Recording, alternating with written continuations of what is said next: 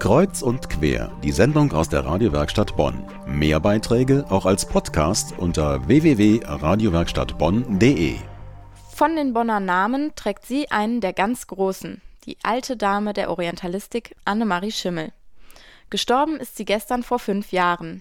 Bis zu ihrem Tod, da war sie 80 Jahre alt, hielt sie Vorträge, auch hier in Bonn, wo sie lebte und Professorin an der Uni war.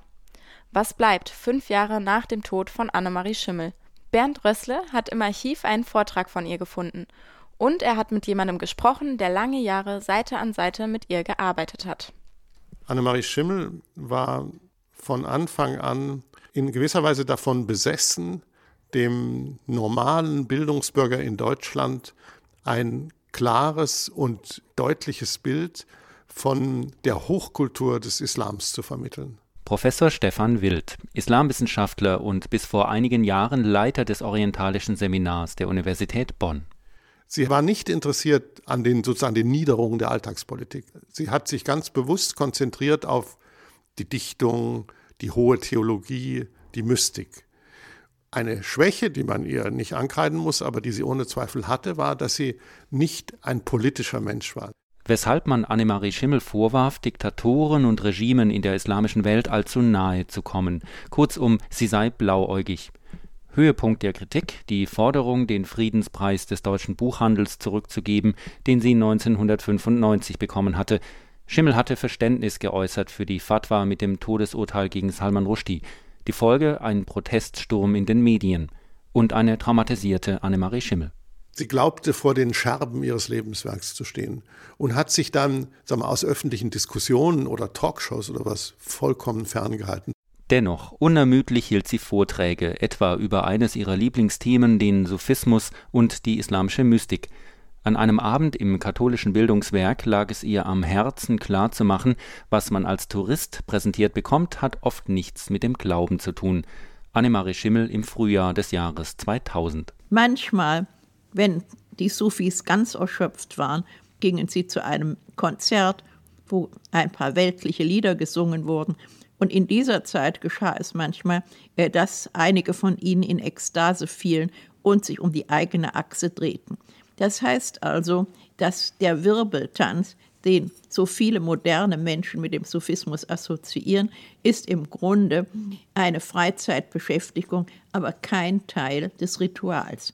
Das Leben der Annemarie Schimmel eine außergewöhnliche Wissenschaftlerkarriere, Promotion mit 19 Jahren.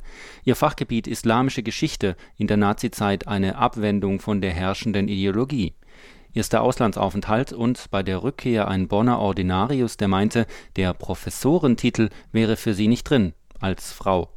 Der spätere Institutschef Stefan Wild. Er hat zu ihr gesagt, Schimmelchen, hat er zu ihr gesagt, wenn Sie ein Mann werden, könnte hier in diesem Fach aus Ihnen was werden. Aber dann war da ihr großartiges Gedächtnis und ihre Sprachbegabung. Fließend sprach sie Arabisch, Persisch und Türkisch und übersetzte. Sie übersetzte aus Sprachen, die man hier noch nie gehört hatte, aus dem Sindhi zum Beispiel. Wer weiß, dass es überhaupt eine Sprache Sindhi gibt. Und diese ja einmalige Sprachbegabung hat sich bei ihr verbunden mit der Möglichkeit, das auf Deutsch so zu sagen, dass es eben wie Rückert oder wie Goethe klang. Und ja, das ist eben eine Sache, die, das ist ein Jahrhundertereignis gewesen. Sie schrieb über 100 Bücher, hielt ungezählte Vorträge und informierte im Osten wie im Westen über den Islam in allen seinen Spielarten. Sie stürzte sich fast schon auf alle Arten von Literatur. Sie sammelte Verse, Eben und Gebete. Denn, wie sie sagte, Weltpoesie ist Weltversöhnung. Die Folge Anerkennung, fast schon Verehrung in der gesamten islamischen Welt. Bis heute.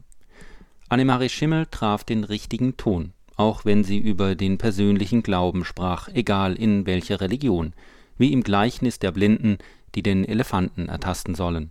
Der eine fasste seinen Körper an, er sagte, oh, das ist wie ein Thron. Der andere passte sein Bein an, ja, das muss also ein dicker Baum sein. Einer fasste seinen Rüssel an, ach, das ist ja eine Wasserrinne. Und einer nahm das Ohr, das ist ein Fächer denn jeder wusste nur, was seine Hand begriffen hatte. Denn bei aller Mühe, wir können Gott nicht begreifen, wir können nur von ihm sagen, was unsere Hände zufällig berührt haben.